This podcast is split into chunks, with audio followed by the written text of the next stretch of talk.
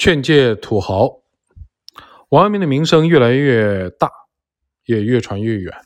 贵州的水西地区的土豪安贵荣，不知出于什么样的目的，竟然派人给他送来了很多米和肉，并且希望派人来帮他做一些杂活。这明显是想巴结嘛！尽管王阳明坚持不受，但后来安贵荣还是给他送来了一些金帛和马匹。安贵荣承继的是父亲的土司之责，后来出任宣慰使，成为管理当地少数民族的最高长官，拥有很大的势力。宣慰司原本是元代在各地方设立的官衙，起着上传下达的作用。行中书省通过宣慰司将政令传达给各州县，各州县也通过宣慰司将请求上传给。行中书省，在元代时，边陲之地的宣慰使一般都会兼任都元帅或元帅等官职，掌管一方军政大权。到明清的时候，朝廷仅在边境地区设置宣慰司，主要来安抚少数民族。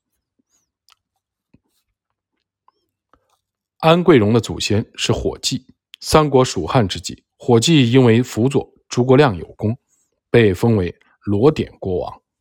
元朝建立时，火计的后裔艾翠正在贵州的水西地区，于是就被任命为四川行政左丞兼顺元宣慰使。明太祖朱元璋一统天下之后，便任命艾翠的后人担任贵州宣慰使，统辖贵州各地，拥有强大的兵力。安贵荣。就是矮翠的子孙。面对安贵荣的第二次送来的礼物，王阳明立即修书一封，里面写着：“某得罪朝廷而来，为窜伏阴崖幽谷之中，以遇亡两，则其所疑，故虽素闻使君之高仪，今寻悦而不敢见。若甚简抗者，然省言内诵，痛则消则。”不敢比述于冠商，则以逐臣之礼也。使君不以为过，使领人馈粟，袍人馈肉，元人以待薪水之劳，亦宁不贵使君之意而量其为情乎？自为罪人，何可以如守土之大夫，惧不敢当，辄以礼辞。使君复不以为罪。左者又重之以金帛，复之以鞍马，礼义隆，情义志。某亦用震悚，使从使君之辱，而甚逐臣之罪也。余有所不敢当矣。使者坚不可却，求其说而不可得。吾以其周之乎？周之亦可受也。竟受米二担。柴炭饥饿，悉受如来数。及诸金波鞍马，师君所以交于亲士大夫者，使之逐臣。书海观听，敢故以此。王阳明在信中表明了自己对待他人馈赠时所坚持的态度。评注《王阳明先生全集》的作者许顺平评价王阳明这一态度说：“于急难中。”仍坚持操守，若学问无根底，不可完成。先生真乃恪守孟子之教也。孟子之教出自孟子和弟子陈真之间的一段问答。孟子公孙丑下，陈真问：前日与其王馈坚金一百而不受，于宋馈七十爱而受，与薛。馈五十爱而受，前日之不受是，则今日之受非也；今日之受是，则前日不受非也。夫子必居一于此矣。孟子答：皆是也。当在宋也。于将有远行，行者必以进。辞曰：愧进，于何为不受？当在薛也。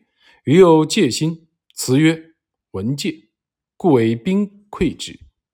于何为不受？若于其，则未有楚也。无楚而溃之，是祸之地。焉有君子而可以获取乎？”王阳明为了坚守君子之道，坚决不肯接受安贵荣的礼物。龙场动武后，王阳明形成了不可动摇的坚定的信念。虽然他只是一个小小的农场的遗臣，但也绝不屈从于权势，而是敢于通过义来让对方屈服。王阳明看透了安贵荣的图谋，所以才能用义来说服对方。安贵荣想增强自己作为地方豪族的势力，以图脱离朝廷的管辖。如果不出所料的话，安贵荣当时应该非常露骨地表明了自己的这一野心。在明代，维持边境地区的统治主要有两种方法：一种是政府派遣的流官去管理该地区；另外一种就是使用土官。即授权土著居民中有权势最大的人，由他们代为管理该地区。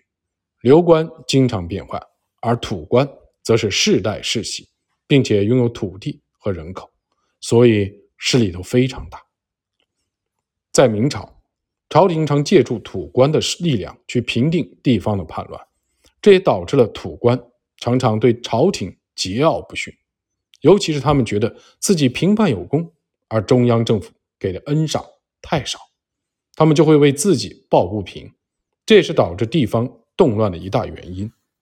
鉴于这种情况，同时也为了增强自身的统治力，朝廷就在边境地区设置了大量的驿站，希望借此来达到削弱土官的势力的目的。因为镇压贵州庐山县香炉山的苗族起义有功，安贵荣被朝廷封为贵州。布政使参政，但安贵荣对此任命很不满，他上书请求削减水西地区的一站，图谋扩张自己的在该地区的势力。朝廷故意拖延不决，安贵荣等得有些不耐烦了，就谋划着直接向各一战安插自己的势力。他之所以给王阳明送礼物，就是希望借王阳明之力，让朝廷答应自己的请求。安贵荣觉得。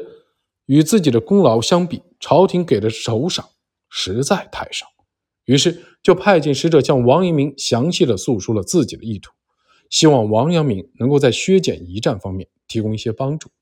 但是王阳明拒绝了他的请求，还写信向他晓谕利害得失，告诉他如果不安分的话，朝廷有可能会把他调往别处，甚至还会没收其祖上的土地和人口，从而使安贵荣。打消了歪念。后来，安贵荣又想兼并水西地区另一个豪族宋氏的势力，就挑唆宋氏的部下酋长阿甲和阿扎发动叛乱。在这样的情势下，王阳明给安贵荣写了一封信，劝他立即出兵平定叛乱。王阳明在信中警告安贵荣，作为地方的最高长官，管辖的土地有上千里，辖地的百姓多达四十八万。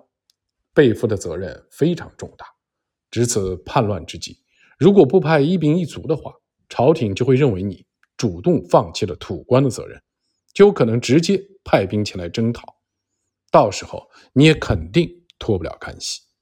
王阳明把这封信给汪桂荣，把他给吓住了。